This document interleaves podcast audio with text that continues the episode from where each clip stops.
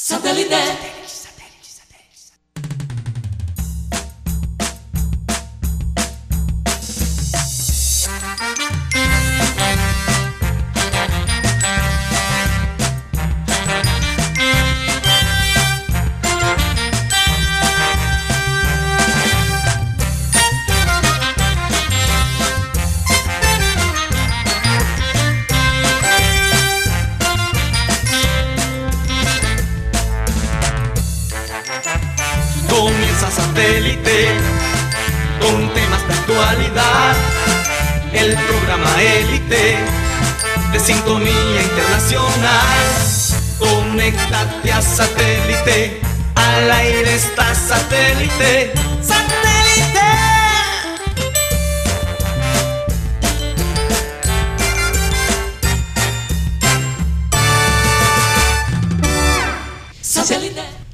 Señoras y señores, bienvenidos a programa Satélite. Felices de estar con ustedes nuevamente el día de hoy. Hoy es miércoles de Remember Time y tenemos unas notas muy interesantes recordando esas épocas de satélite hace unos años atrás con Abel González Chávez. Bueno, y eh, hoy está con nosotros aquí en el panel de satélite Mateo Gueidos, tenemos a, a Yeyito, nuestro querido Yeyito, tenemos a Benjamín Gutiérrez, mejor conocido como Guti, desde su casa, porque Guti se está quedando en casa. Tenemos a la gente de producción, a Benji Bula, a Tox Camargo, a Alan Lara, que también está desde su casa. Un saludo especial para César Julio, para Lady Bolívar, eh, Rumaira Oca, para Cyril Gueidos. Ellos también están desde casa apoyándonos y eh, produciendo de alguna manera el programa satélite. Eh, ¿Y quién les habla? Karina González. Ya casi se me olvida mi nombre. Caramba, tanto nombre. El nombre más importante. Gracias, Mateo. Bueno, vamos a comenzar eh, el programa de hoy con una frase de un tal Charles Darwin. Un poco conocido, ¿no? El hombre. Sí, sí. Man ahí de la calle, Charles Darwin. y dice, las especies que sobreviven no son las más fuertes ni las más rápidas, ni las más inteligentes, sino aquellas que se adaptan mejor al cambio. Hmm. Y por estos días, por estos días... Eh, mucho cambio. Mucho cambio, ¿no? Eh, eh, mucha, mucho cambio, mucha, digamos, reglas que seguir, mucho más. nuestra libertad hasta cierto punto está restringida. Y, yo creo que, eso que Darwin dice es cierto y además porque él observó durante años las distintas especies, los seres vivos de este planeta y se dio cuenta que aquellos que no se adaptaban al cambio morían o no se seguían, eh, se extinguían. Entonces, em, eh, hay que adaptarnos a este cambio, a esta nueva modalidad que estamos. Y puede sonar un, como un disco rayado, pero, pero es una realidad. Todos los días tenemos batallas, todos los días pensamos cómo, cómo será el mundo mañana. Mm, todos los días pensamos, ojalá que cuando abra los periódicos digan algo que te dé luz.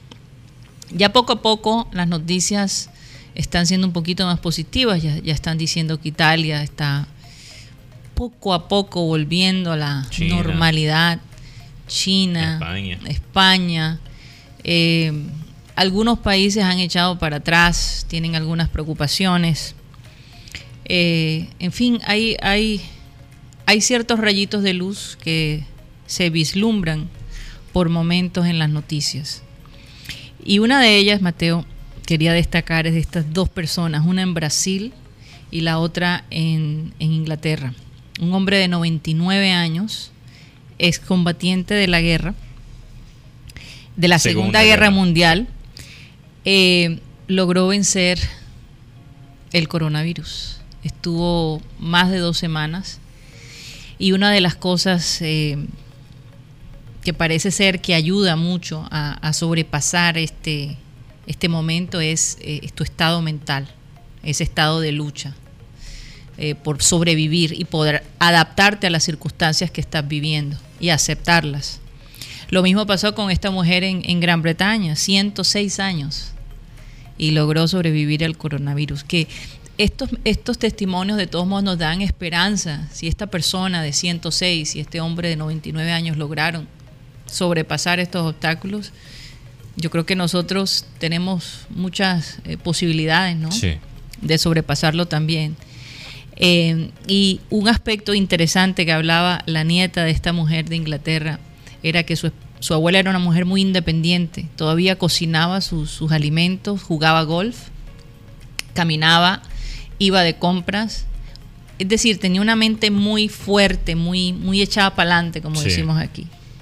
Entonces, este es un factor muy importante porque... Me alegra que me hayas ¿Puedo hacer por ti? Gracias, eh, gracias, gracias. Ahorita te, te, voy a, decir qué puedes hacer por mí. Definitivamente muchas cosas. Yeyito está como Ginestrosa allá en la punta, en la izquierda, solo, sin la pelota. Entonces hay que ponerle más pase. Hay que ponerle un pase para gol a Yeyito. Definitivamente la gente lo ha pedido. La gente lo ha pedido. Así que eh, vamos a luchar esta batalla con mucha fe, con mucha confianza. Eh, y, y, siendo obedientes, porque la obediencia alarga la vida. Pero, pero es interesante porque si tú analizas también esta, esto de la evolución que, dice Charles, Darwin, muy interesante, él dice, ni el más inteligente, ni el más poderoso, ni el más rápido, ni el más rápido, ni el más fuerte. Y si, gracias, hijito, gracias.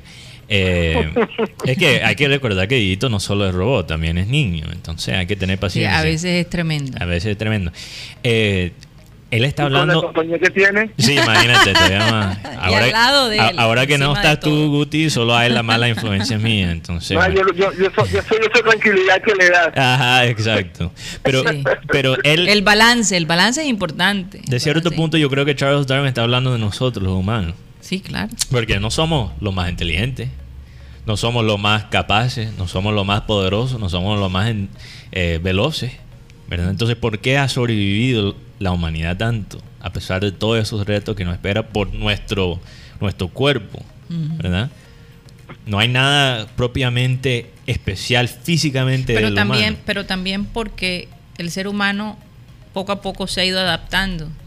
Es por eso que es tan importante para las generaciones más antiguas o, de más años pero, pero es, que se adapten a la, a la era. Sí, este sí, pero espera, es que tiene que ver, ok, con el miedo.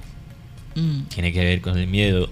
nosotros, los animales, como animales, somos unos animales temerosos. Si tú miras, porque, mira, cada rato, si tú analizas toda la historia de la humanidad, esa, esa cronología eh, quizás filosófico de nosotros, siempre hemos visto épocas donde los humanos han pensado que es el fin del mundo. Eso no es la primera vez y no va a ser la última. Eso, eso pasa cada rato. Esto es. Esto es, este es el fin. Esto es el fin. Hasta mucho antes de Jesús, cuando éramos todavía. Ni Jesús sabía cuándo iba a ser el fin. Cuando éramos todavía. Cuando éramos todavía humanos salvajes, sin poder hablar en idioma moderna o poder escribir cada vez que, escuchábamos un trueno pensábamos que era el fin del mundo. Entonces eso es lo que nos hace único. No, y las calamidades te hacen pensar sí. que es el fin del mundo. pero es, eso, esa es la parte única. Entonces, ¿qué pasa? Nosotros, por tener esa capacidad, eso ha generado nuestro progreso como especie. Y porque estamos pensando en mañana. Un oso no piensa en mañana. Un tigre ¿verdad? Él piensa una hormiga, día día. una hormiga no piensa en mañana, no piensa en lo que va a pasar mañana, si hay mañana, solo está pensando en sobrevivir en el momento presente. Nosotros, nuestra capacidad como animal, lo que nos hace especial es la capacidad de mirar en el futuro y analizar el pasado. Y hay muchas personas que ni analizan el futuro ni miran el pasado que por cierto, hoy, es Remember Time. Entonces hay que, hay que aprovechar eso. El pasado, sí. ¿Qué ibas a decir, Guti? Hay gente que se queda en el pasado y no vive en el presente y mucho menos el futuro. Eso también, eso también. Sí, yo he conocido gente que dice, no, yo no voy a, tener redes sociales. No, eso es del diablo. Eso eh, tener, te- tener redes sociales, eh, eh, eh, no, las redes sociales no, no inciden en la sociedad. Eh, yo- no me hables. ¿de qué me hablas? La, la verdad siempre está en, en la mitad, porque es verdad que, que las redes no inciden tanto como nosotros a veces pensamos, pero al mismo tiempo es una herramienta Es una herramienta que mucha Sí. gente quiere ignorar. y se, quiere- se, se puede usar para el bien. Bueno, fíjate que, que, que por unas redes sociales hay un alcalde diferente en Cartagena.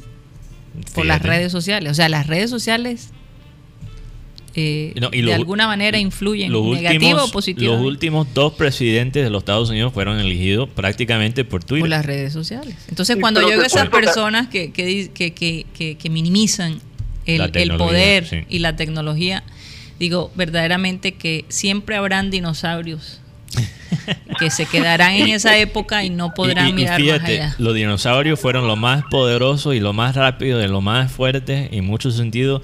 Y hoy no A, existe. a veces lo más inteligente y mira, no existe. No existe. existe. ¿Qué vas a decir, Te cuento, Karina, cómo, cómo se dio lo del alcalde de Cartagena, William Dow. Él no era ningún aspirante, él estaba en Nueva York en su oficina tranquilamente, pero él decía que él no, que muchas, que él decía que había mucho político mamerto, político tramposo.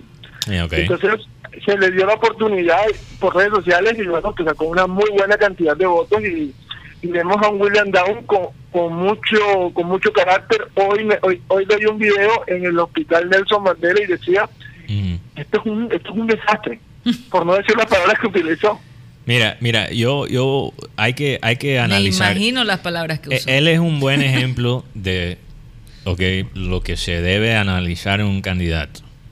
Porque si tú ves un candidato, ahora yo no sé cómo, qué dicen los cartageneros de su trabajo como alcalde, Mm. ¿ok? Pero yo creo que cuando tú analizas un candidato, si el candidato solo está hablando de lo que está haciendo la otra gente y no lo que va a hacer él, eso es peligroso.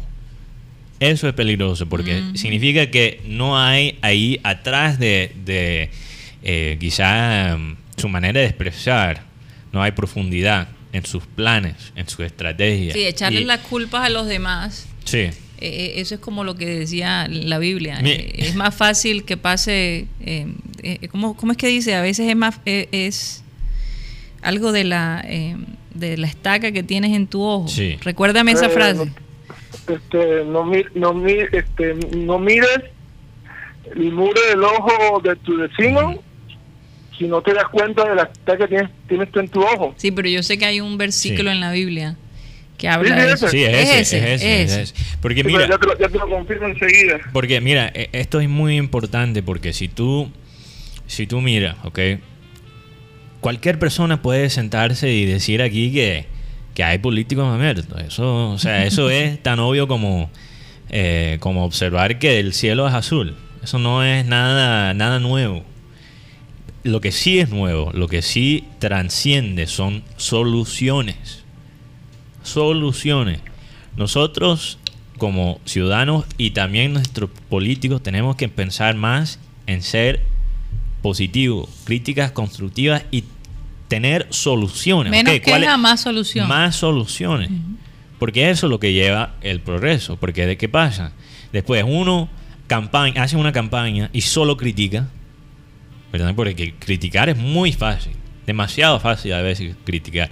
Ya- ya la encontré. y- y critican por toda la campaña política, llegan al puesto y caen en la misma trampa que la persona que ellos reemplazaron. ¿Cuántas es. veces hemos visto eso aquí en, en Colombia? Pasa cada rato. Totalmente. Entonces Totalmente. Vamos... hasta en el fútbol. Sí, entonces vamos, es que nosotros a veces también a esa mentalidad, porque a esa mentalidad, en vez de, ok, voy a aspirar a ser como esta persona, no, voy a bajar a esa persona a mi nivel. Entonces, esa, esa es la parte que tenemos que dejar en el, en el pasado. No, y, y ahora que dices eso, me recuerda la frase de Abel González. Él siempre mencionaba esto. Y decía, eh, algún día te veré a pie como yo. Mucha gente piensa aquí en, en Colombia así. En Estados Unidos es diferente. Sí. Algún día voy a ser se- como tú, voy a ser como tú o mejor. o mejor. Bueno, Eh, eh, eh, sí. Esa es la, la- la diferencia. Hay que, hay que hacer un switch, hay que hacer un cambio ahí. Sí, Eh, porque no es así, no, tú, tú- el, el punto no es ver a la persona vivir en, en la situación difícil que tú estás viviendo, todo lo contrario, Sí. estar por encima de esa situación. No, y este concepto que cuando tú recibes algo, que lo debes dejar mejor que como lo encontraste. Eso es algo, y no solo aquí en Colombia, es un problema en todo el mundo. Porque Pero mira, ¿sabes mira, lo que hemos hecho con, con, con, con esto de- del ambiente climático. Estamos dejando para los, las generaciones futuras un, un estado peor de lo que era antes. Entonces, e- es algo que esa filosofía tenemos que tenerlo en cuenta más. ¿Qué iba a decir Guti? ¿Qué ibas a decir, Guti? El versículo lo encontré, esto es Lucas 6:42. O cómo puedes decir a tu hermano, hermano, déjame sacar la paja que está en, el- en tu ojo, cuando tú mismo no miras la viga que tienes en el tuyo propio. Exacto. Hipócrita, saca primero la viga de tu propio ojo y entonces verás bien para sacar la paja que está en el ojo de tu hermano. Fíjate. Así es. Menos, menos paja y más soluciones. Yo creo que. Oye, sí. Oye, sí. Que, por cierto, hace rato, bueno, que Eh. no hacen menos, menos paja, más goles. Sí, bueno. Pero debido al, al coronavirus, pues no se han fútbol. podido. Sí, El sí. fútbol y el está fútbol, pasado. es que, imagínate. Bueno, en ya este me- momento. yo creo que ya me pueden quitar la música romántica porque hay que, hay que mover un poquito. Uy, ya me están, me están durmiendo demasiado. Hay que poner algo un poquito más, más ale- ah, sí, mejor, Ah. mucho mejor. Sí, sí, sí, definitivamente. No, y hoy el día aquí en la ciudad de Barranquilla está hermoso, un cielo azul, eh, por lo menos el que yo estoy viendo en estos momentos. No Mm. sé, Guti, cómo está la cosa por, por los lados tuyos, pero pues se siente Está rico. todo, sí, se siente un ambiente sabroso. Después de lo que nos, después de lo que pasó esta, esta madrugada, la verdad se siente un ambiente Allá sabroso. iba. Ustedes sintieron el temblor, por favor reporten eso. Yo a las antes de las 6 de la mañana sentí mi cama moverse de una manera y, y le he dicho a mi esposo, pero ¿por qué mueves la cama? ¿Qué pasa? Porque yo pensé que le estaba pasando algo y después caí en cuenta que era un temblor. Bueno, a- a- nosotros estuvimos en el, en el, en el terremoto de, de Japón, Japón, sí. y, y vivimos en California donde este tipo de temblores y terremotos es algo muy usual, ¿no? Sí, pero yo Pero quería... me sorprendió honestamente, o sea, uno nunca realmente se espera que por acá se sienta un temblor y fue fuertecito, me pareció. No Yo sé, sí en Barranquilla, bien, yo ¿cuánto, sí. cuánto dicen que, que, Sí. que fue, que, cómo se sintió aquí en Barranquilla, más o menos, cuál sería el- Si fue en Bolívar, la fuerza? ¿verdad? Fue en Bolívar. Fue, fue, fue el epicentro Monpós Bolívar, 6,6 puntos en la escala de Richter. wow. Eso es bastante eh, fuerte. Para Colombia eso, Sí, eso es bien alto, fuerte. especialmente para la Se costa. sin- se- se- aquí en Barranquilla se sintió, se sintió en Santa Marta y, y en parte de en parte de Bolívar. Lo que me pregunto es cuál sería la densidad aquí. Yo me imagino que se sintió como... 3.8. No, 4, 4 puntos 5.7 aquí en Barranquilla, no, no puede Eh, ser. No, no, en el Atlántico. en Atlántico. Pero en Barranquilla debió ser alrededor de las 4. Sí, no fue, no fue tan fuerte. 3.8. Bueno, yo quería mencionar, como mencionaste a California, rápidamente eh, mencionar los corresponsales internacionales que tenemos, sí, porque adelante, adelante. tenemos oyentes por todas partes, pero también corresponsales por todas partes. Entonces, bueno, hay que, hay que reconocer lo que ellos aportan. Sí. Un saludo para Tony Ariza y Tony Avendaño en California, también eh, Alex Macías y César Villanueva en Brasil, eh, Miley Charis en Santiago, Chile, Inaris García en Dortmund, Alemania. También tenemos a Alejandro González y bueno, ahora Edgar Vitorino, ahora lo voy a nombrar, que están en Madrid. Lo estamos comprometiendo. Sí, lo yo, yo, estamos yo lo estoy bautizando ahora como corresponsal. Y bueno, también a Linda Scarpati, que está en Bolonia, Italia, que a veces entra eh, para ponernos al día eh, de las cosas allá.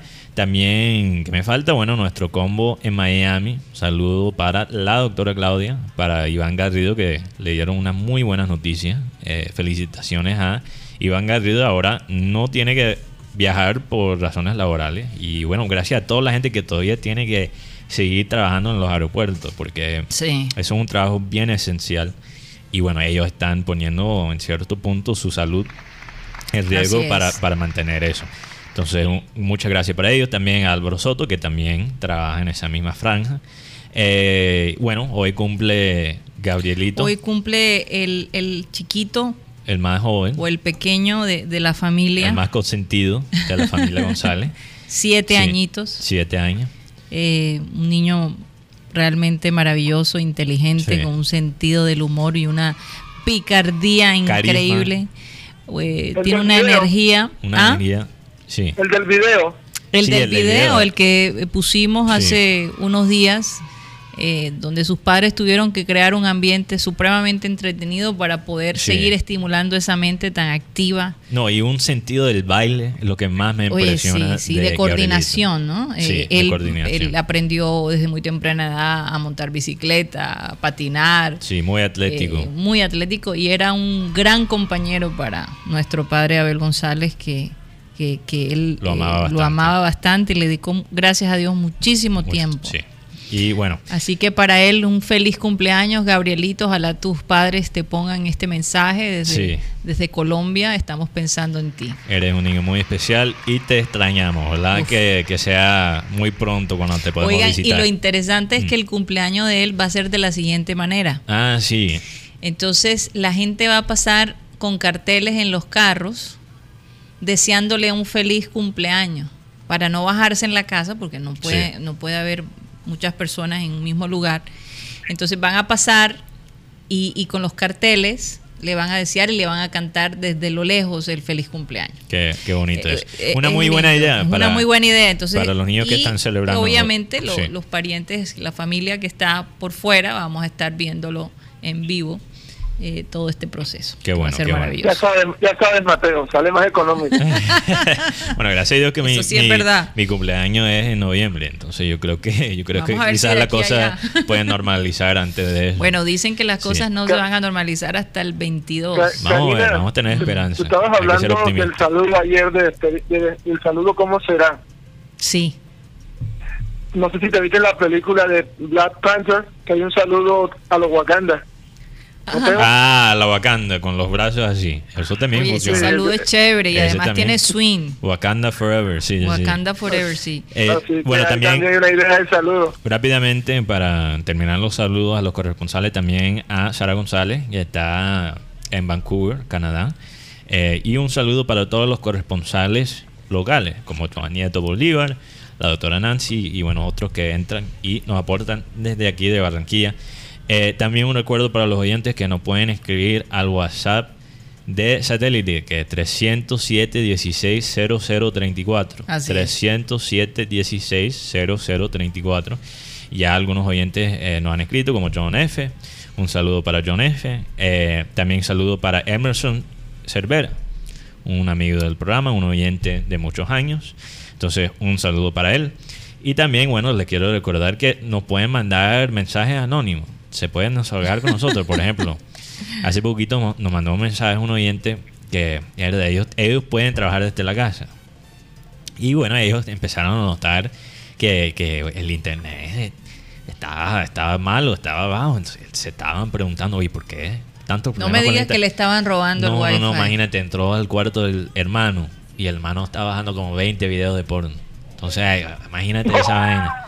Imagínate esa vaina. Entonces, Oye, hay que, hay que 20 videos de porno al sí, mismo tiempo. al mismo tiempo. Se está, oye, esta vaina a largo plazo. Entonces, Oye, se pero- está, Pobre muchacho. estaba armando su cató- catálogo. Ento- Catálogo, catálogo, catálogo, su catálogo. Entonces, bueno, el, el hermano se estuvo. ¿No porque él tiene que, trabajar. Le Él retransmitía a otros Sí. amigos. Puede ¿Cómo era ser, quién sabe, quizás Bueno. estaba haciendo transmisiones en vivo, no se sabe. Él es el surtidor. No, no se sabe. Entonces, este hermano frustrado, porque él sí tiene que trabajar y el otro hermano no. Ay, hay que tener empatía, hay que pensar en lo que está haciendo la otra persona. Muy buena esa historia, Sí. Mateo. Pues las responsabilidades en casa son diferentes para cada uno, entonces Sí, hay, que, sí, hay que pensar en eso.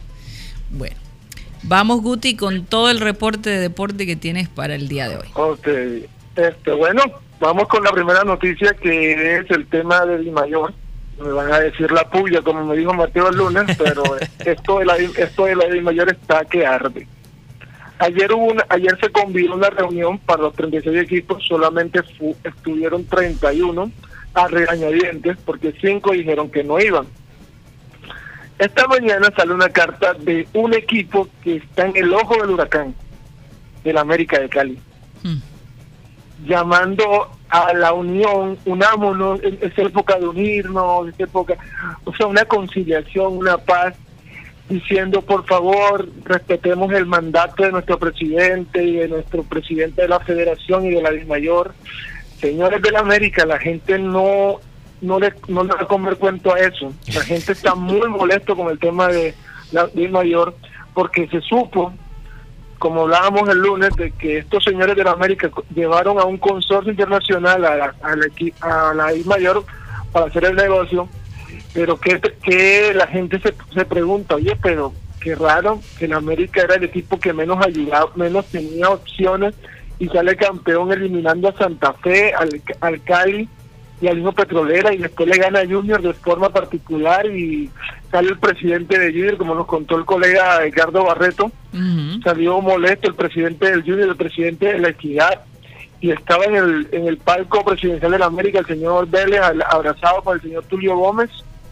O sea, todo esto que está creando una subtela de, de suspicacia y como dice, piensa mal y acertarás, pues esta situación está causando que Colombia, habló el presidente Duque y dijo que para tener partidos a puertas cerradas tienen que tener las medidas de prevención totalmente. Yo creo que en estos momentos, como dijo el presidente Orso Marzo, digo fuentes y todo para que no digan que esto lo inventé, lo inventé yo, el presidente Orso Marzo dice que por lo menos son 90 a 100 personas para un partido a puerta cerrada. ¿Por qué? Porque necesita la parte logística, la parte de salud, 100 personas no se puede. Claro, los equipos no lo pueden hacer solo. Sí, y lo otro que dijo el presidente del Cortuluá, Ignacio Martán, dice que Mediapron, que eran los encargados del bar en Colombia, no se les ha podido pagar porque se les pensaba pagar con la plata de la televisión internacional. Y como esa plata no ha llegado y no va a llegar, que eso es lo que tiene muy molesto a los, equipos. Y lo otro es que también dice el presidente del Cortuluá, Nacho Martán, dice que ellos no tienen una base de datos de los las personas que apuestan en la casa de apuestas patrocinadora del fútbol colombiano, entonces tienen temor que árbitros, pues, jugadores o mismos jugadores estén apostando en contra de su mismo equipo para favorecer a otros en un futuro o en este mismo momento. Interesante. Bueno, ya, ya nos están mandando mensajes aquí de... Qué cosa, ¿no? De, eh, Commercial Time. Cada, cada, cada institución tiene su conflicto que resolver. Su conflicto. Y mientras tanto hay gente diciendo, ay, ya estoy aburrido de ver. Hay un personaje mundial que dice que está aburrido de ver partidos, grabados.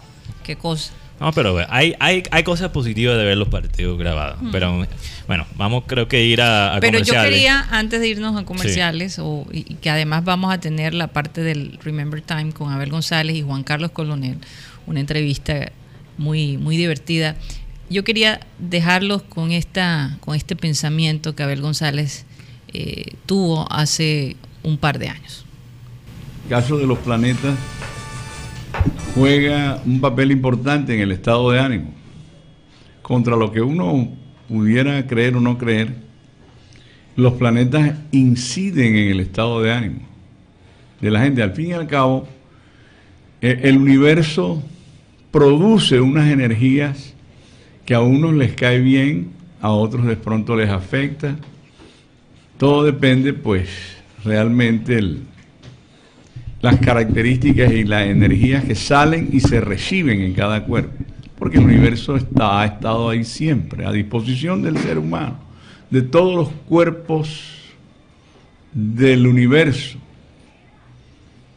Nosotros somos una partícula del universo, por lo tanto somos parte del mismo, susceptibles a favorecernos o de alguna manera a ser víctima del mismo. Claro que somos microscópicos. Puede con, con, relación a lo macroscópico que es el universo. Pero, pero por eso te digo, pero somos. Claro que, que unidos, unidos hacemos ah, el todo. Güey, que esa es la jugada, marenco. Claro.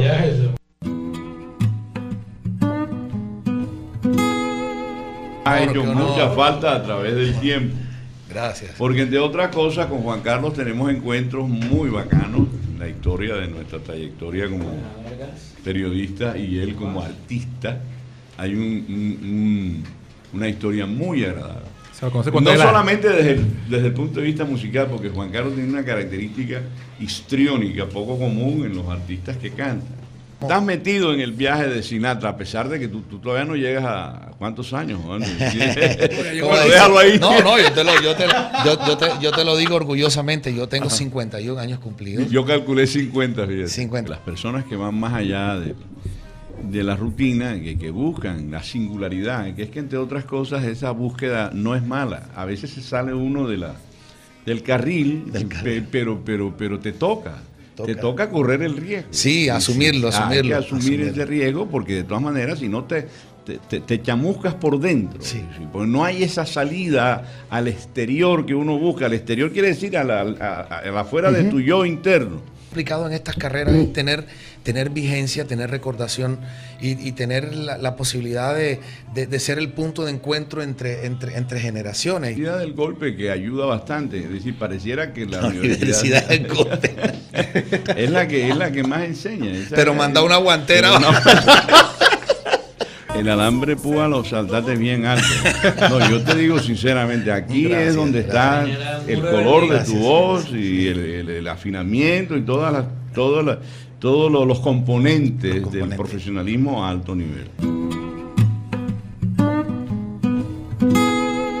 Estamos de vuelta nuevamente a programa satélite y como siempre este es el momento de destacar las personas que han estado inquietas el día de hoy. Vamos a decirlo así, que, estado, que han estado muy comunicativas con nosotros. Pero antes de eso, yo quería decirle, comunicar a los oyentes que hay algo especial con lo de Harvey Davidson. Estamos pendientes con ellos ahora que hacen pedidos a domicilio.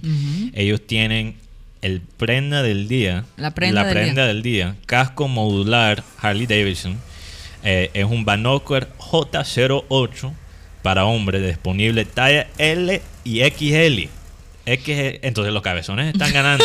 L y XL. Entonces, esa es la talla que a mí me funciona. Mm. Entonces, si eres cabezón y necesitas un casco. ya sabes que puedes eh, pedirlo por Javi Davidson. Eso es válido hasta el 30 de abril de este año, obviamente. Y bueno, eh, tú puedes escribir a Alejandro Lara en el celular 313.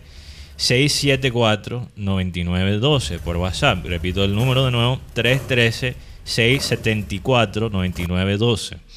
Entonces, y bueno, hay ropa, accesorios y calzados originales de Harley Davidson en nuestras tiendas. Los blue de mujeres son maravillosos. Sí, y fíjate que las mujeres tienen pijama. Tienen, tienen pijama, muy oh, importante. Buen, punto. muy buen, punto.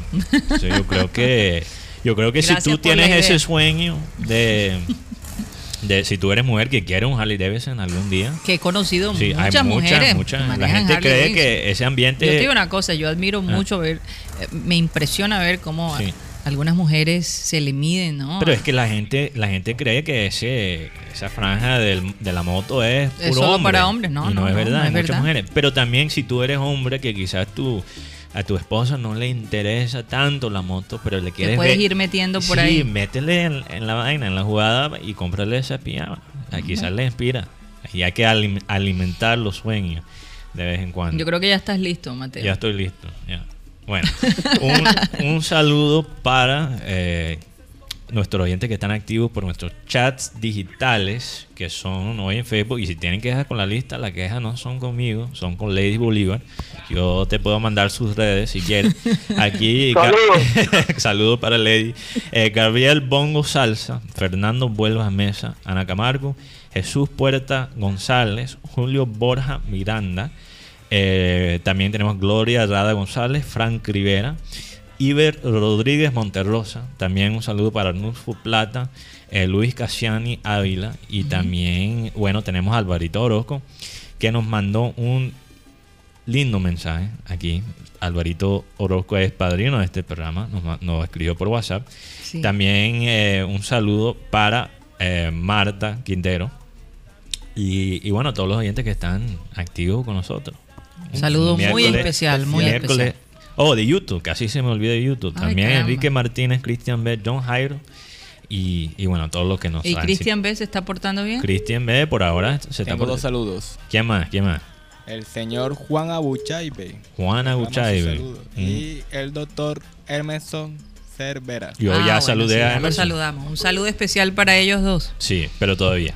Ellos se merecen Que por cierto, Juancho sí. me mandó, Abuchavi me mandó una versión de, de, de la introducción de satélite, una música diferente. Ah, ok, qué bueno, para cambiarlo de vez en cuando. Sí, bueno, habría que ver si se puede, ¿no? Sí, se puede. Por la cuestión A- de los derechos. Hacer un, un cambio de ser nunca es malo. Pero sí no, pero es, más que todo la música. La música. Muy interesante, me encantó. Sí, eh, digo Me un encantó. cambio de set musical. Ah, ok. También un saludo para Orlando Camargo que nos está escuchando desde la Florida. Él dice conectado como todos los días, aunque no me reporto. Cua- cuarta semana trabajando desde la casa y orando por la Florida por- para que podamos salir pronto y bien de esta situación. Sí, Muchas sí, oraciones para, hay mucha gente que tiene familia en la Florida como nosotros. Entonces, eh, sí, muchas oraciones para ellos. También un saludo para Ricardo Zabalza, que nos mandó un mensaje también muy especial. Un saludo para él. Dice que ha escuchado eh, los programas de Abel desde La Verdad. Sí, Entonces, wow, un eso ya es de muchos tremendo, años. de muchísimos años. Sí, entonces, bueno, lo apreciamos bastante. Eh, perdón, ¿qué dijiste, Ah. Tox? Robert Roens. un saludo también Un para saludo Robert. para Robert Rógenes. Sí, un saludo muy El especial. famoso. El famoso. Sí, sí, sí. Un abrazo para él y su, y su esposa. Sí, me, me imagino que, está, que trato de ima- imaginarme Robert en, en cuarentena. Es un hombre bastante activo. Bastante siempre activo. está. no- no- nunca sé dónde está Robert porque siempre está por todas hay Hay que partes. preguntarle, hay que preguntarle. Si hay, si hay alguien que puede estar en dos lugares al mismo tiempo es Robert. Entonces, bueno. Saludos de Alex Macías. Y Alex Macías, Saludo claro que especial para siempre, Alex. siempre lo nombramos al principio. Bueno, ah, Mateo, tú Sí. tenías un, un tema bastante interesante y después vamos a hablar Sí. un poco de qué pasó un día como hoy en el mundo. Sí, bueno. Varias yo- cosas importantes yo- pasaron un día como hoy. Yo creo que. que me hayas despertado. Ok, yo creo que. ¿Qué puedo hacer por Yo, ti? yo creo que Edito nos está mandando como unas puyas. De todo nos los dijo. Sí, nos está recordando. Nos está recordando que él también tiene que estar en la, en la Ya jugada. Yeyito va a hablar. Bueno, Yeyito, mira. Que lo dejen hablar. Yeyito, esto es muy, esto es muy importante porque es importante analizar, yo creo que los mitos de, de los tiempos antiguos, de los griegos, de, los- de los romanos, ¿verdad? Porque si tú miras, si tú analizas ese periodo de la historia, eh, ya pasó, o sea, todo ya pasó en esa época. De, de maneras diferentes, pero hemos visto los picos y las baja- la- las valles de, de- de la humanidad eh, con, con ellos. Entonces yo creo que vale la pena analizar los mitos. Yo estaba pensando hoy en Heracles y, y, eh, Te- Teo, Teucios, Tesio, Tesio se Tesio. llama, Tesio. Estos dos héroes de los mitos griegos, porque son don- dos héroes que se enfrentaron con el mismo enemigo en tiempos diferentes, pero lo hicieron de manera muy diferente. Por ejemplo, Heracles era un, un héroe bastante fuerte, con bastante fuerza física. Él siempre ganaba sus peleas, era el más rápido, el más fuerte. Entonces, cuando él se enfrentó con un toro, ¿ok? Lo cogió por los dos, ¿cómo se llama eso? Eh, lo que tienen los toros. Cuernos. Por los cuernos. cuernos, los dos cuernos. Él cogió el toro por los dos cuernos. Y de ahí viene la frase, coger el toro por los cuernos. Se presume. Entonces, y así ganó esa pelea. Tesio era un héroe muy diferente. Tesio también tenía sus atributos físicos, pero era un héroe inteligente. Entonces lo que hizo Tesio es que, y hay que repasar esto como es Remember, Remember Time, Sí. eh, él brincó. O sea, vino el toro y saltó encima del toro. Entonces él fue, él, y, y hizo eso hasta que se cansó el toro y ya. Y, ganó la pelea y lo venció. Entonces yo me imagino, analizando esta vaina del coronavirus, Sí.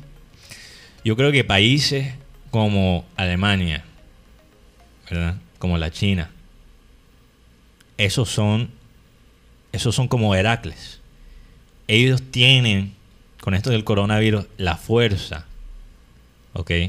Para coger el toro Por los cuernos. por los cuernos. Yo creo que Colombia tenemos que pensar más como Tesio. Tenemos que saltar encima de este toro. Tenemos que ser más inteligentes, más creativos, porque eso está en nuestra naturaleza como persona. Eso es parte de nuestra identidad. Entonces, bueno, quería dar ese ejemplo y yo creo que nosotros sí podemos salir de esto bien.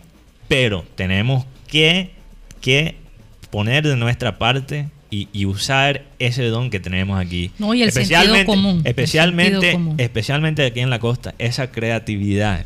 Es la, para mí, es el- la, la cualidad más importante en esta época tan, tan difícil. Entonces, sí. Sentido común. Conectando con la frase de, de Karina al principio, Sí. nosotros los colombianos somos muy creativos y entonces no tenemos la fuerza ni la velocidad, pero siempre buscamos la forma de superar los problemas de forma creativa y Definitivamente. siempre con un- y siempre con una sonrisa por lo menos aquí en Barranquilla pasa muy eso siempre con la palabra con la palabrita del Basile pero Sí. siempre buscando el bien el Buscando- bien buscándole y superar la- las metas El lado eh, eh, positivo positivo, Positivo de la ¿no? cosa. De, de la cosa. Aunque te confieso que ayer cuando salí Mm. del estudio vi demasiada gente, vi Sí, demasiados Tampoco carros no en nos podemos calle. pasar, tampoco. Y, y- yo sentí ayer que la gente estaba como rindiéndose, que ya la Sí, casa eh, este, le molesta, que, que ya busca cualquier excusa para, Sí. para salir. Hay que, hay que tener cuidado porque el optimismo se puede volver en arrogancia. sobre todo Mateo porque como tú dices hay gente que vive el día a día Sí. Exacto. y, Sí. y de pronto y ver que y ver que no hay no, ven cómo llega- llegan las, las ayudas entonces también es muy complicado. Pero también como dice una frase espera un momento. La, la tormenta va a pasar pero espera un momento en casa. Sí, el otro día una enfermera, no sé, fue una enfermera o fue una doctora, y tú me comentabas esto, Mateo, decía que estaba un poquito cansada de que el gobierno los tratara a ellos No, como, como héroes. como héroes. No trata que nos llamaban. que los héroes. llamaban héroes Sí. y decía, eh, qué lástima que no pensaban eso antes de la pandemia, porque muchos de nosotros, decía esta mujer, Bueno, eso es lo que su- se supone que ella quiso decir. Quiso porque decir, el tweet solo decía, estoy cansado que nos llaman héroes. que nos llamen héroes. No sé si, si tiene que ver con el hecho de que por qué no lo hacían antes y por Sí. qué tanto problema para pagarles a, a muchos empleados del gobierno que están en el, en, en- en- en el, en- en- ¿cómo se diría? En el en la parte de, de- de- de medicina, En la parte de salud. En la parte de salud. eh, y ahora sí son héroes y ahora sí les están pagando los sueldos que le debían desde hace no sé cuánto. Entonces, ojalá que eso cambie. Eh, y, y la realidad es que los médicos estudiaron Para, para momento- lo que están sí. viviendo en este momento. Entonces, Sí. eh, esta persona se siente un poco incómoda que le sigan llamando héroe. Sí, pero, porque pero, el- pero es heroico de es, todos es modos. una es una cosa es una cosa llamar a alguien un héroe y es otra cosa tratar a alguien como héroe Esas son cosas muy diferentes yo Sí. creo que algunos doctores por la razón que le da rabia escuchar ahora al gobierno llamarlos héroes porque todavía hasta ahora quizás no han sido tratados como héroes Sí. Y eso Y es que ahora se ve el esfuerzo, Sí. el trabajo. Y, y la realidad es que Entonces, sí, muchos doctores sí. pudieran no meterse a, no, no metérsele a la jugada, ¿no? No, no, no, no enfrentar esta pandemia y aislarse por completo como cualquier otra No, persona. y mira, mira que, que hay muchos doctores decisión. a un nivel global que se han o salido del retiro para empezar a ayudar. Ayudar. nuevo. Hubo eh, la, la seño- señorita británica o señorita Inglaterra. Ella renunció su título para poder ser doctora de nuevo. Sí. Entonces, eso hay muy buenos ejemplos de la Sí, gente que sí, está sí, haciendo sí. sacrificio. Entonces, yo creo que para la gente que está haciendo esos sacrificios, bueno, y también está cumpliendo como su deber como doctor, ¿verdad? Le duele porque si un, un político dice, eres un héroe, pero el tratamiento no es paralelo, entonces se sienten, yo creo que los doctores quizás utilizados por esta situación. Sí. Y hay muchos, hay muchos molestos, ¿no? Sí. Por, y, por, y por el sobre manejo. todo que están desprotegidos porque ima- imagínate Karina que el, uno, el primer doctor que murió en Bogotá su bebé de un año contrajo coronavirus Afortunadamente, los niños pequeños, como lo, lo- lo comentaba el doctor Juan Carlos Celedón, eh, el, el riesgo de ellos es mínimo y, y los síntomas también no son tan fuertes. Entonces, un- eh, esperemos que, que este niño se recupere. ¿no? Aquí Alvarito Orozco nos escribe, además los están llamando héroes y no les prende- prendan no le están dando las herramientas necesarias para cumplir su labor. Y muy cierto. Sí, Hay sí. cosas que todavía se están demorando. Hay cosas muy positivas que hemos destacado. Sí. Pero esto de, de los exámenes todavía se está atrasando bastante. Y, es la Sí, Y hay médicos que posiblemente son asintomáticos, que están trabajando en el hospital y no lo Sí. saben porque no, no se les ha definido Claro. su examen. Entonces es una cosa bastante complicada. También saludos para Julio Flores, que está en Bellavista, Barranquilla. Y también. ¿Ah? El poeta. El poeta, sí. Julio Flores, sí, ¿verdad? Y Andrés Estrada, que nos escucha y está preguntando cuándo vamos a estar disponibles por Spotify. Entonces quiero aclarar para los oyentes que no saben, este programa se repite, o no se repite, sale como audio, Sí. lo pueden escuchar en la aplicación de Spotify y si tú buscas en esa aplicación programa satélite, nos encuentras, nos puedes seguir como cualquier red social y ahí está todos los programas que salen en la tarde, salen más o menos a las cuatro y media o, o cinco los programas. A veces todavía más temprano, pero voy a decir cuatro y media para estar seguro. Sí. Entonces, bueno, otra, otra noticia que quería destacar, hablando del empleo, em- em- empleo, perdón, el empleo digo, y hablando quizás del abuso un poquito de los empleados, me parece interesante eh, lo que pasó con este, estos dos revistas, que es el Hollywood Reporter, Sí. una revista en Los Ángeles, y también Billboard, que creo que son los mismos dueños. Billboard es una revista de música, una de las, lo- lo- las publicaciones más, más conocidas de la música. sí. Y, y bueno, esta, esta dos, estos dos, estas dos empresas despidieron bastante escritores en mitad de todo esto del coronavirus, que me, me parece una lástima, especialmente que ahora, me parece, o sea, tan... O sea, pero ellos pudieran trabajar desde sus Eh, eh, casas o, o sea, hacer escribir, sí, el periodismo se puede hacer desde desde casa cualquier ahora parte. con tantas herramientas que tenemos ahora, especialmente los escritores, ¿verdad? Y especialmente que la gente está más que nunca escuchando música y consumiendo contenido digital. Sí. ¿Cómo vas a despedir unos escritores en tiempos así? Y yo creo que la razón que yo menciono eh, esta noticia es porque aquí en Colombia está pasando lo mismo. Aquí mismo tenemos eh, un periódico que despidió escritores. Y también tiene eh, quizás la, la arrogancia de, de- de publicar eh, artículos del- de las protecciones para el empleo. Entonces hay que, hay que también... Un doble estándar. Ha- hablamos de los doble estándares de, de muchas otras empresas, ¿verdad? Pero estas, estas, estas plataformas, estas, estas, estos periódicos, estos sitios de web, que también tienen un- una responsabilidad muy importante en esta, en esta época. El, el- el papel del periodista es todavía más importante en periodos como estos. Eh, y, y bueno, entonces me parece una lástima que muchos están tomando la decisión de eh, cortar eh, la gente este su, su trabajo Bueno. cuando se necesita más que nunca. Vamos a ver qué pasa, ¿no? Eh, interesante. Eh, y aparentemente algunos de estos periodistas se han pronunciado al respecto. Bueno, entonces lo que hicieron que me pareció muy chistoso es que algunos todavía tenían acceso al sitio de web antes que, que- que le Ese quitaron. es eh, el de Hollywood, ¿no? Eso fue creo que el de Billboard. Ah, el de Billboard. o de, no sé, creo que era el de Billboard, el de música, y publicaron un artículo burlándose básicamente del dueño de, de estos periódicos. Entonces, bueno, eso fue la venganza de ellos. Bueno, Y bueno, y, no es la primera vez que ha pasado que, que despiden, por ejemplo, había un periódico digital, solo digital, eh, americano que se llamaba Deadspin, muy, muy reconocido. Y bueno, el dueño, ellos, te- ellos tuvieron un, un cambio ahí de dueño y despidieron casi todos los escritores. Porque los escritores estuvieron en protestas abiertas en el periódico contra los dueños. Y mira, Imagínate. y mira eso, bueno, el poder digital el poder de, de los escritores. Hay de que- los escritores y de saber Sí, escribir. demasiado, de- demasiados escritores se dejan utilizar.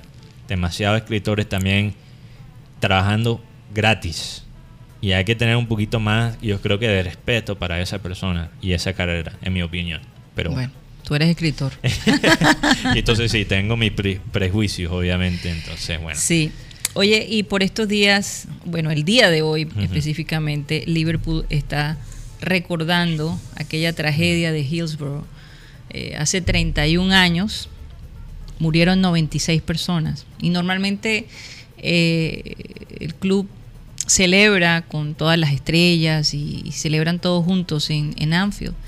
Pero este año no se pudo. Este año eh,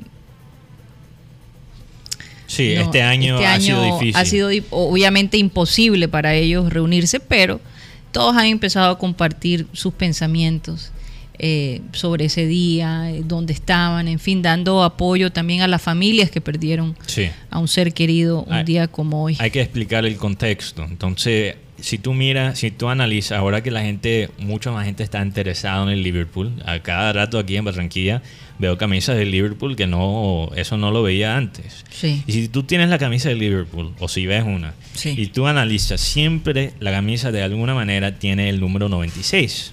Mm. Y eso es porque un día como hoy, hace más de 20 años. 31 años. 31 años. 1989. imagínate. 31 años. Murieron 96 Seis. fanáticos de Liverpool en, en el estadio Hillsborough. Entonces fue un, un, un partido que se jugó en un estadio neutral. Ujú. ¿ok? Y en ese entonces había estadios que no tenían zonas con sillas. Entonces muchos de los fanáticos quedaban parados De pies. de pie y a veces entraban demasiada gente, ¿ok?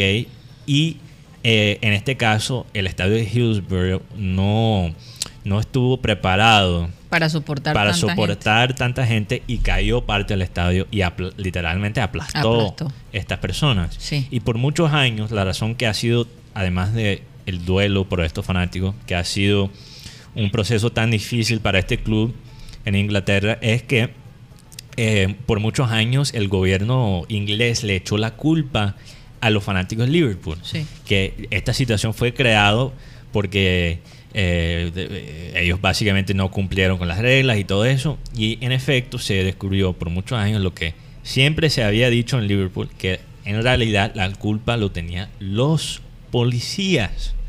Entonces, en vez de tomar responsabilidad, los policías escogieron, y el gobierno británico, Sí. escogieron echarle la culpa a los fanáticos.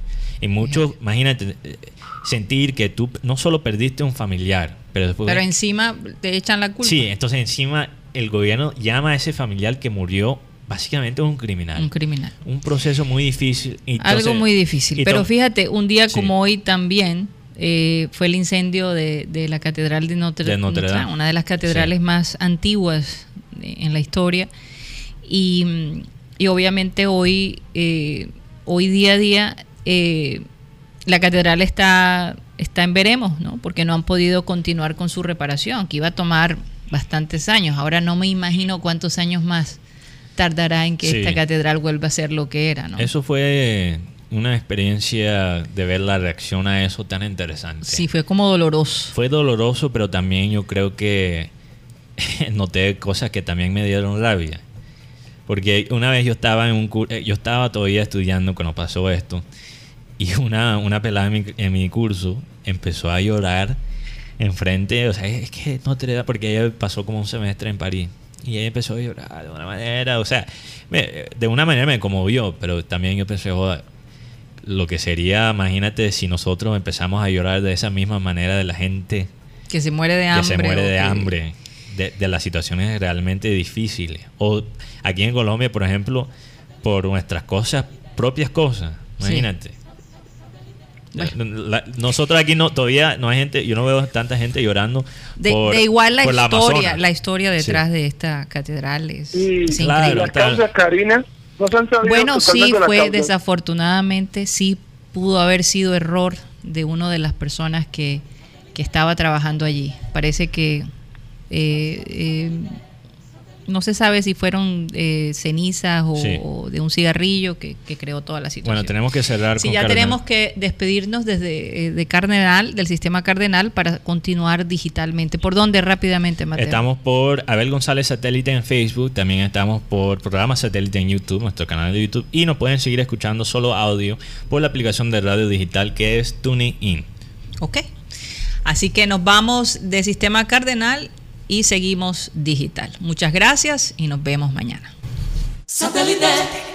Bueno, y continuamos en nuestro programa Digitalmente Hablando. Eh, aquellos que, que todavía nos quieran escuchar, Los perniciosos. los perniciosos de buen gusto, bienvenidos. Eh, otra de las cosas que, eh, que pasaron un día como hoy fue el nacimiento de Leonardo da Vinci, 1452. Imagínate. Imagínate. 1452. Calcula rápidamente, Mateo, cuántos años. Yo no, yo no, yo no le tiro a la matemática, yo soy más... Eso no es 40 cierto. años antes del descubrimiento de América. Así es. Ah, fue hoy fue el día de, de Cristóbal No, Colón, No, no, 12 de el día de. Cristóbal Colón es Ah. el 12 de octubre. el 12 de octubre. Mateo. Uy, estoy perdido. No, y, y- y- y ya. Sí. Pero, lo chistoso de que pero se- de- ¿Ah? Ok, Sí. ok. No, Hablar perdón, de- hablar- rápidamente. hablar de Leonardo da Vinci Sí. es hablar de una persona que marcó totalmente la historia del, del, renaci- del renacimiento y también Ujú. marcó la historia de la pintura a nivel a nivel global. No, o sea, no solo de la pintura, la de la arquitectura, de la ingeniería, de, de la en todo. mecánica. El Yo- hombre, ¿qué no hizo? Lo que iba a decir es que Guti, irónicamente, alguien, no- uno de nuestros oyentes por YouTube ya no había escrito sobre Sobre Da Vinci. el cumple de, de Da Vinci y ya lo Sí. teníamos programado. Pero Sí, sí. mira, si tú miras, hay personas a veces que llegan a esta tierra con ideas que son demasiado Adelantadas. adelantadas. Da Vinci era un Da Vinci, adelantado. un ejemplo perfecto de eso. Porque si tú miras, muchos de los diseños que hizo Da Vinci, apenas en los últimos 100 años se han realizado. Él, él ya tenía en mente cómo, por ejemplo, empezar a crear el avión. El sistema de regadío, por ejemplo. Sí, o sea, muchas, De los canales. muchas herramientas de guerra fueran, fueron primeros eh, inventados por Da Vinci. Diseñadas. Diseñadas, y algunos sí, pero de versión madera. sí. Por ejemplo, pe- pensamos en, ¿cómo se dice en español? Tanks. lo- lo- Los tanques. Los tanques de, De guerra. guerra. ¿Mm? Eso, ellos te- él diseñó y creo que hasta crearon una versión de madera de los tanques. Y nosotros pensamos en los tanques de una manera moderna. Pero eso No, y ya... es que ver una Sí. exhibición de Da Vinci es supremamente compleja. Era un hombre Sí. enigmático, florentino, eh, y, y- y desafortunadamente en Florencia no tenía un competidor ahí muy fuerte que era Miguel Ángel, Él- él- que él era no el de- protegido de, de los Medici. Sí. Y entonces los esforza, lo llaman para que se vaya a Milán Él se destacó en Milán.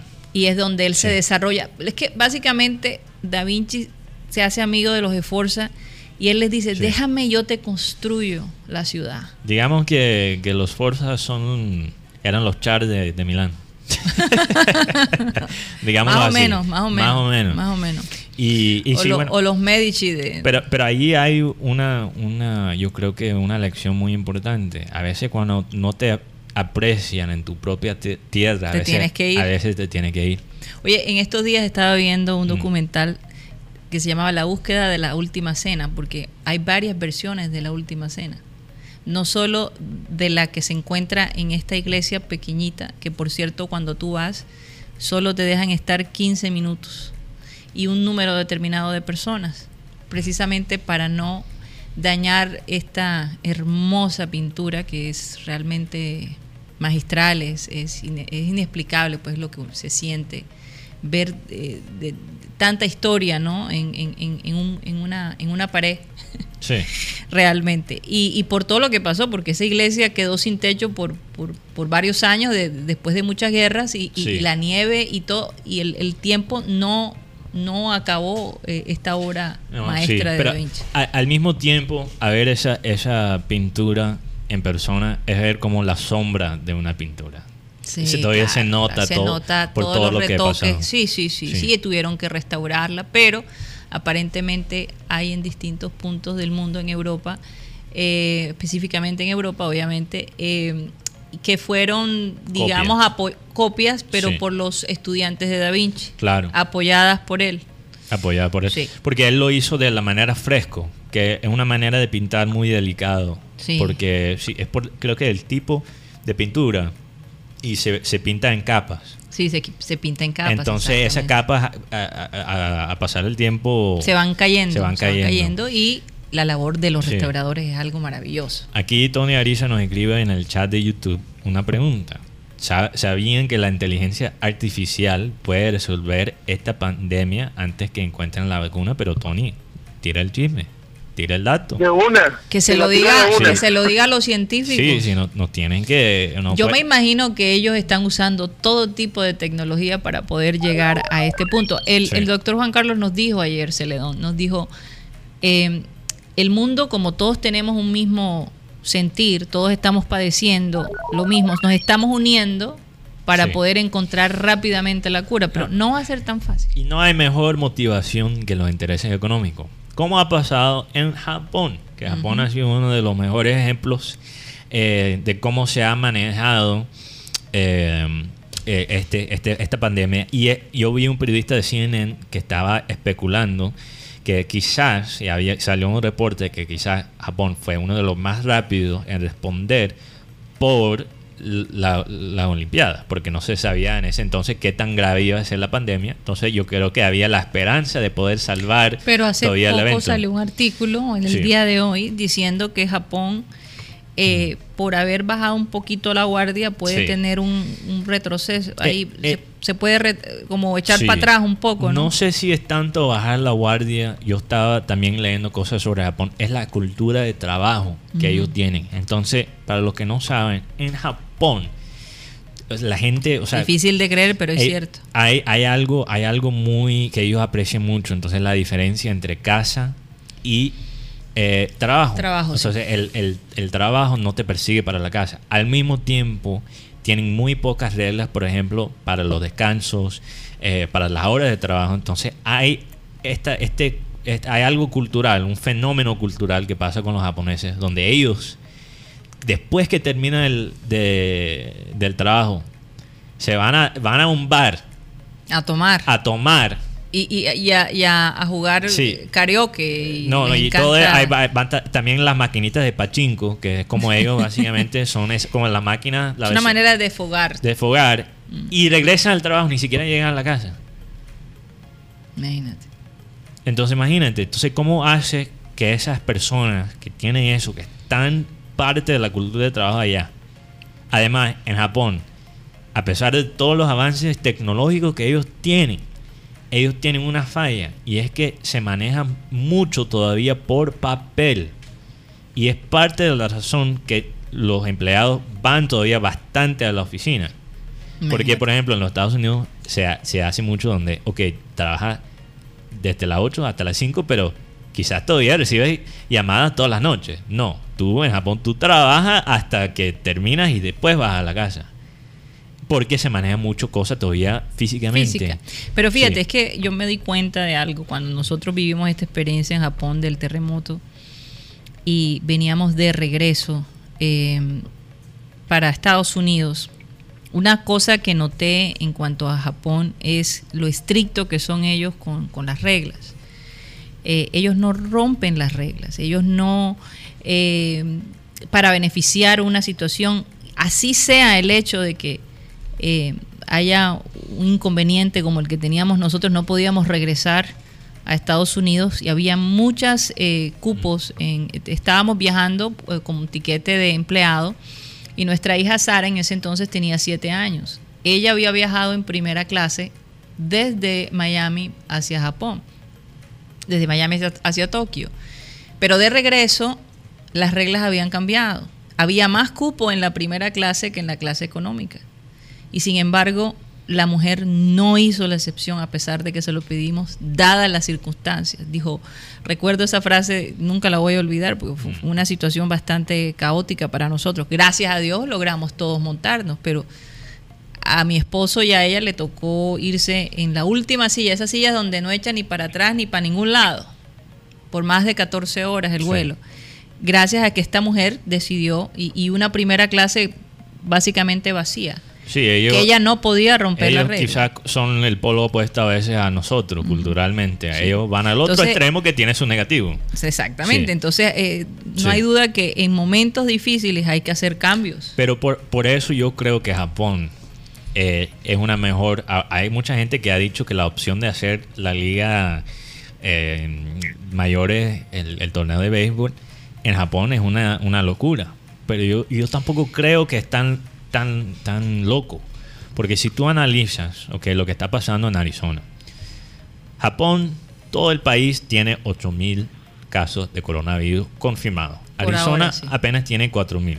Todavía si tú miras eh, que, que un estado, solo un estado con una población mucho menos que Japón tenga 4.000 es bastante, proporcionalmente, bastante. es bastante. Pero lo que preocupa todavía más es que Arizona, a pesar de tener mitad de los casos que tiene Japón, tiene más muertes.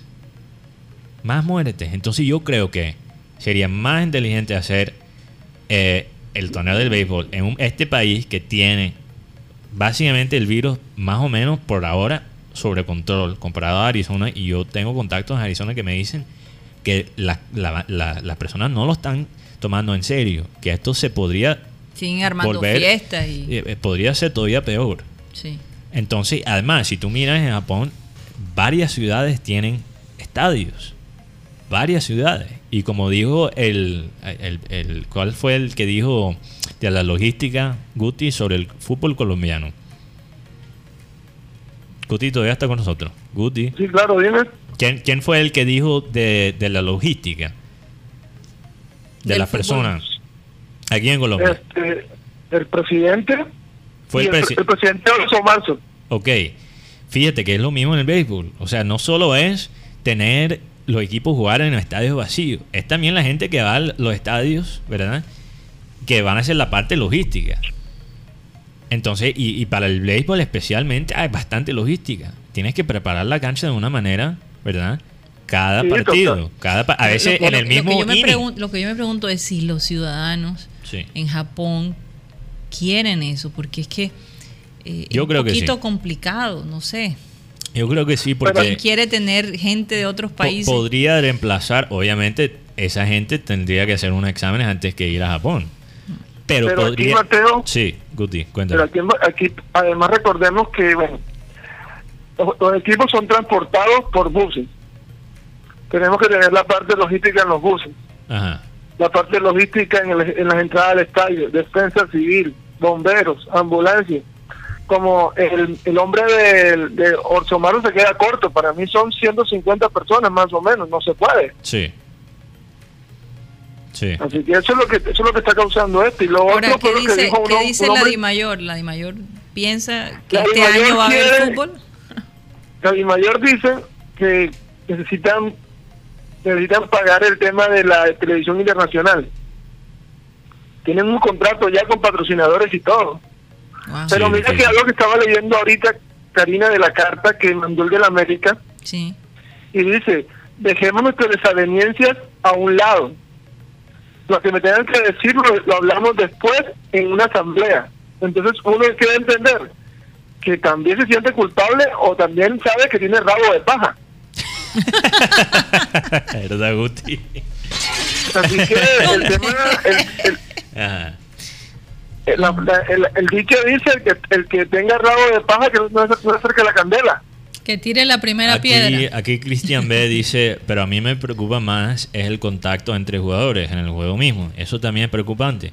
Yo creo Sí, que claro. tienes razón que tú ves en el fútbol, por ejemplo, cuando meten gol, hasta a veces los jugadores hasta se besan. Es, Sí, una, sí. es una vaina te- es una vaina tesa, pero yo creo que el, el mismo problema no existe con el béisbol. Yo creo que por eso es muy probable que el béisbol sí Porque regrese tiene- este año. Hay cierta distancia. Hay cierta distancia. Ahora, ¿cómo hace con Sí. el, el bullpen y, y con todos estos muchachos en el camerino ahí? Pero eh, es que el, el- lo del béisbol no es el, el- el deporte mismo, porque hay muy poco contacto. Más bien es los hábitos de los, de los beisbolistas. Por ejemplo, los beisbolistas escupen bastante. Imagínate todos- ahora. sí, ahora no pueden estar eh, escupiendo. No, pueden estar escupiendo por y todas partes. masticando ese, ese Eh, tabaco. ajá, y el chicle. Y el chicle. y- y toda esa vaina y compartiendo agua y todo eso atrás en sí como tú dices en, la, en el dugout como dicen en inglés entonces e- esa, esa parte logística tendría que cambiar claro y, y bueno por ejemplo una de las reglas que están proponiendo es que ya si un lanzador está en el inning el, el entrenador no puede ir a hablar con él en la mitad de un inning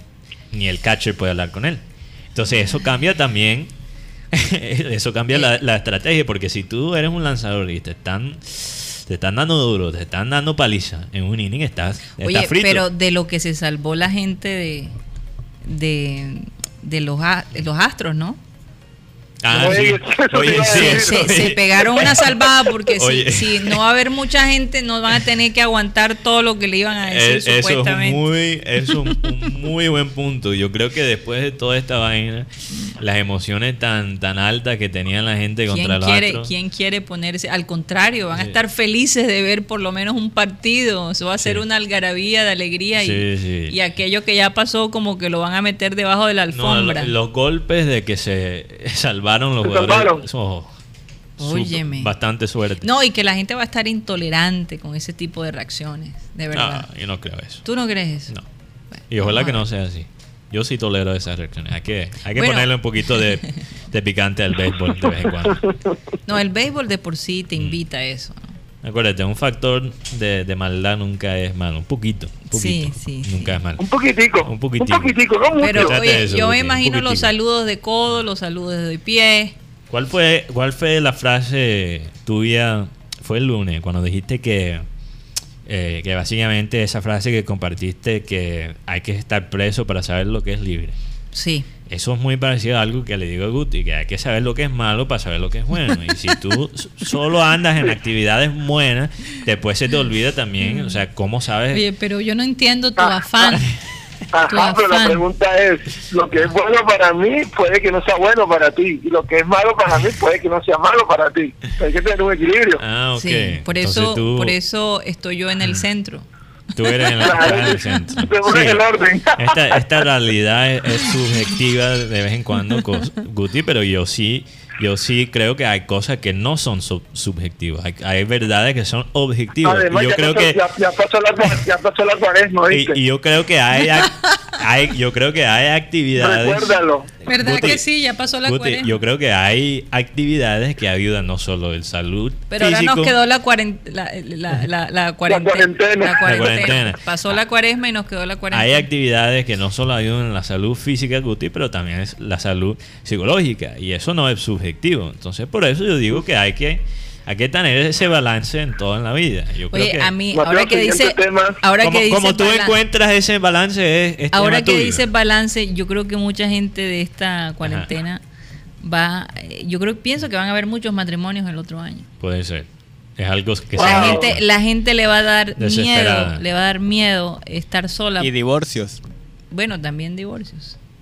Eso- O sea, que eso va a más más, ver, Eso va, a más haber más, más este, como demanda, ¿no? Mm. En, en- en ese aspecto.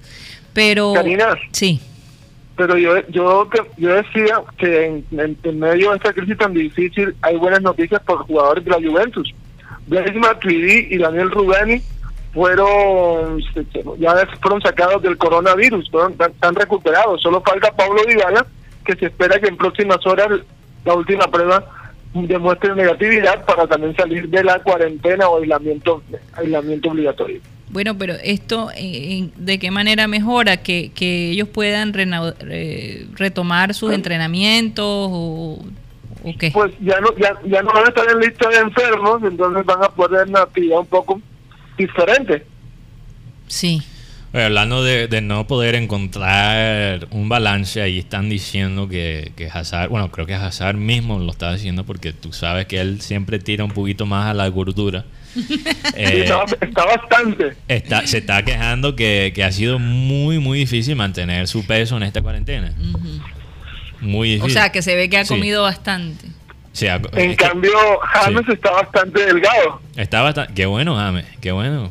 Sí, ahí, lo- ahí vi, vi un vi un video donde está haciendo prácticas entre- en- su casa. Ajá. Bueno, pero, pero, o sea, pero tiene sentido porque no puede salir a, a, lo- a los clubes eh, nocturnos, no puede, Sí. no puede hacer muchas cosas, entonces, eh, ¿qué, qué- más va a hacer? Ejercicio en casa. Y quizás por eso Hazard estaba un poquito más delgado antes, porque estaba echando sus pases en el club en las noches en, en Madrid y quizás, no sé, allí quemaba las calorías que necesitaba. Oye, yo me pregunto si, si mucho, vamos a ver muchos jugadores de fútbol subiditos de peso. Pero, pero es que Colombia tiene, Colombia tiene también jugadores que tienden un poquito a la gordura. Por, Por ejemplo, favor. ¿qué estaría haciendo Luis Muriel ahora mismo?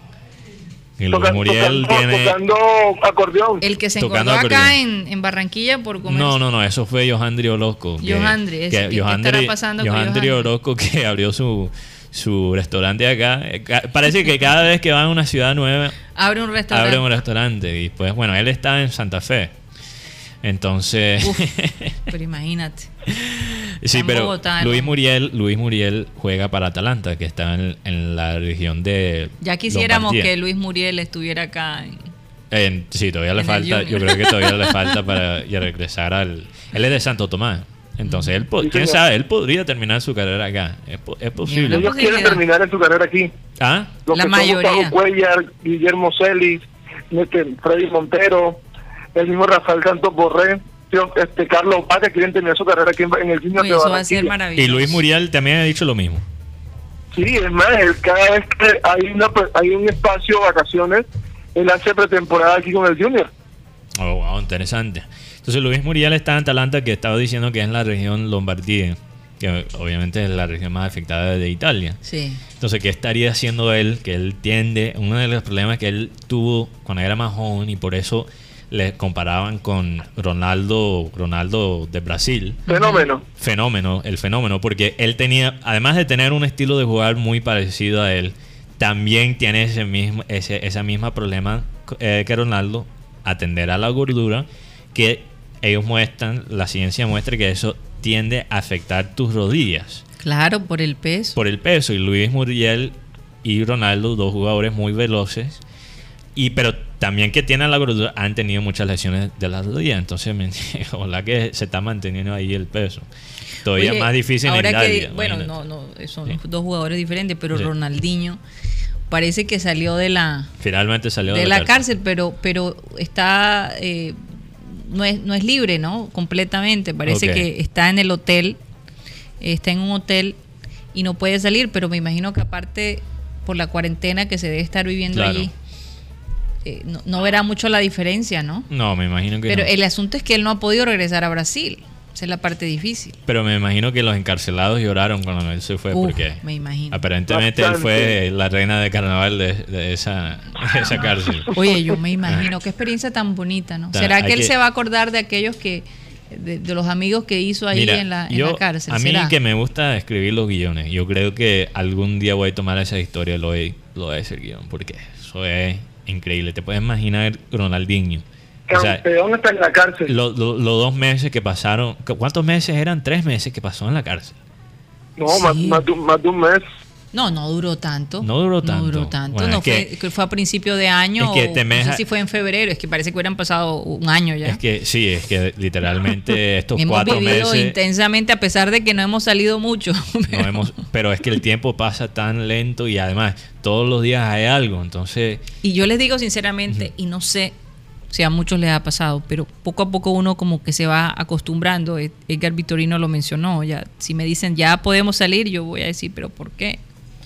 Porque ¿Dónde uno, uno se, sí, lo único que lo anima a él es regresar a Colombia, pero, Sí. pero uno sí como que ya va armando su rutina, va entrando, al principio siempre es como un golpe muy fuerte y después ya como que te vas acostumbrando Sí, sí. poco a poco, ¿no? Yo, yo esta semana ya me siento mejor en esta rutina en cuarentena.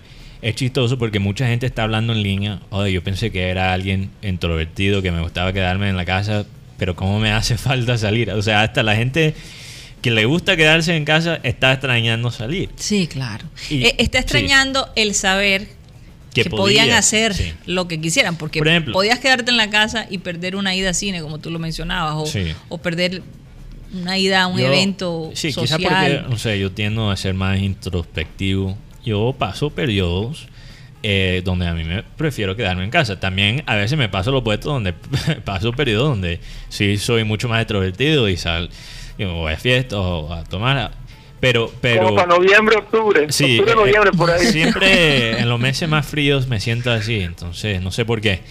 Pero, pero interesante porque, por ejemplo, hasta en esos periodos donde a mí me gustaba quedarme en casa, yo tenía como quizás dos o tres restaurantes donde a mí me iba, me gustaba ir para, me daba como ese, Esa ansiedad, esa necesidad. no, esa comodidad, un Mm. poquito, Lo que llaman Sí. eh, comida que te, que te, que te arrulla. te- que te arrulla, que te arrulla, que te, que te consiente. Y extraño esos lugares bastante. Que eso es una de las preocupaciones. Ayer tuve la oportunidad de salir por un momento en el carro y, veía los restaurantes, eh, pasamos por varios restaurantes donde normalmente íbamos cerrados, algunos decían abiertos, pero obviamente toda la gente de- del servicio a domicilio afuera, bueno, no había absolutamente nadie dentro de los establecimientos, pero se, se quedaba uno pensando quiénes van a, a poder sobrevivir, ¿no? Quiénes van a poder superar este tiempo y aguantar. Sí. Eh, y, y el temor es eso, que cuando ya todo vuelva a la normalidad, entre comillas, Entre comillas. Bueno, la Eh, normalidad va a ser diferente. vamos Eh, de pronto a perder lugares eh, que nos gustaba ir y que no Sí. pudieron aguantar esta, Yo, esta crisis. Yo una vez pasamos por un restaurante y no voy a decir el nombre porque como ya regalo tantas ideas buenas, tampoco puedo regalar comerciales, entonces no voy a decir el nombre No del no voy a decir el nombre del restaurante, pero vi afuera quizás la gente que, que sale a, a hacer los pedidos a domicilio y vi como quizás el jefe, pero era una vaina, o sea, estaban todos en una línea y el jefe hablando, dando órdenes, era como algo del ejército en tiempos de guerra, me dio como... Te poquito- conmovió. Me conmovió, pero también me dio un poquito de risa porque todavía tenían los uniformes del restaurante, pero el jefe dando como órdenes.